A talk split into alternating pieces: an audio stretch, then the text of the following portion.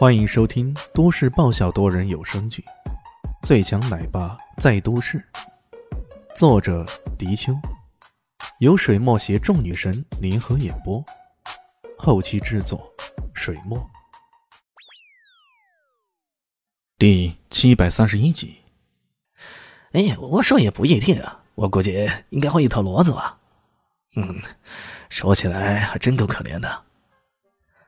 这几人你一言我一语，不断的嘲讽李炫，其他的非主流也都围了上来，哄笑不止。在他们看来，李炫这样的家伙就是个从未见过世面的乡巴佬，完全没啥见识的。李炫看了看时间，在侧耳听听远处的声音，随即笑了笑：“ 啊，说起来，我的交通工具也快到了。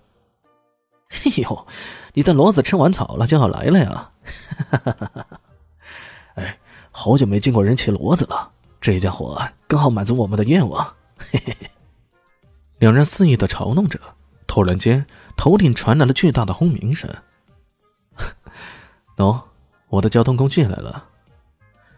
李迅笑嘻嘻的说道。突然出现了一架直升飞机，耳钉和头发像草的都吃了一惊。这直升机啊，在如此偏僻的山野，确实比较罕见。不过，要是李炫说这是他的交通工具，那两人自然是一百个不相信啊！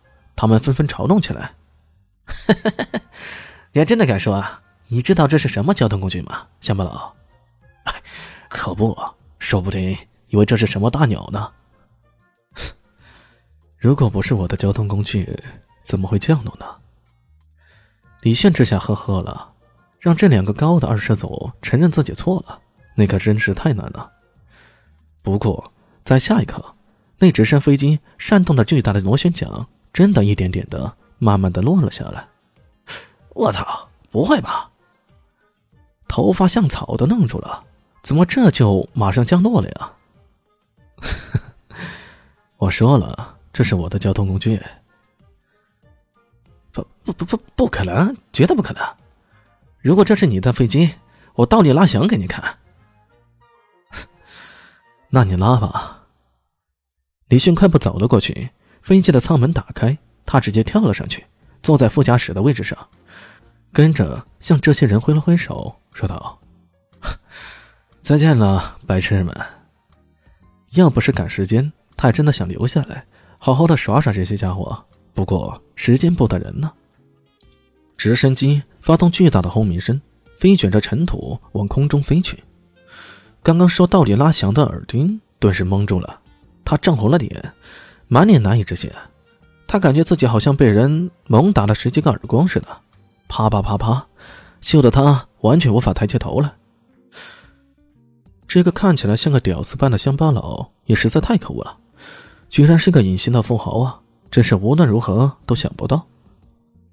李炫坐上飞机后，舒舒服服的躺坐在靠背上，嘴里哼着歌。那尹卫有些不明白了，呃，老大啊，你干嘛那么兴奋？好像听说你这次赶回去那么急，是因为你的妞被人抢了。切，你的妞才被人抢了，你全家都被人抢了。李炫如此顺口的说了，说完不禁有些失笑。要知道这一句话，你才你全家都……这造句模式是萧林希的口头禅。这口头禅，甚至连小蛋蛋也被他感染了。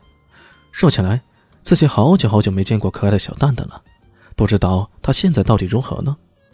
想到这里，他突然意识到有些不对，心中有一缕警兆猛然爆起。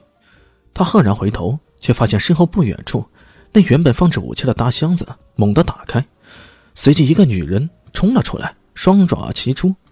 在这个直升飞机上，居然还隐藏着一个女人。一个充满杀意的女人，这双爪简直杀意弥天，而且空气中还带着噼噼啪啪的电流声。巨狼电击阵是宇文家宇文家的绝招啊！受到电流的冲击，整架飞机仪器出现了问题，那仪表盘上的指针开始疯狂的晃动着。面对这样的情形，李轩不禁有些急了。说实话，死神大人纵横西方黑暗界那么多年。从来只有他伏击别人的，极少是被别人如此暗算的。伏击他的这个女人到底是什么人呢？她又是如何做到选择了这么个让人防备不及的时机对自己发动攻击呢？如此思考之间，那电流已经极深了。他来不及细想，如果躲避的话，十有八九这些电流会击中他身后的仪表盘。如此一来，这飞机肯定会坠毁的。机毁人亡，这事听起来可真的不是那么美妙呢。于是他咬了咬牙，以无极拳回出，直接硬抗对方的电击阵。强大的电击极深，这让李炫有点难受。他被电得呲牙咧嘴的。但始终还是扛住了。这一手巨狼电击阵，相比起宇文洪泽来说，强大了不知多少倍。难道这是传说中的巨狼族的人？要不然，怎么解释这个女人也拥有如此强大的攻击力呢？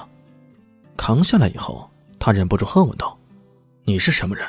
是什么时候混到飞机上的？”那女人冷笑：“我是什么人？”哼我是恨不得将你碎尸万段的人。喂，我不认识你啊！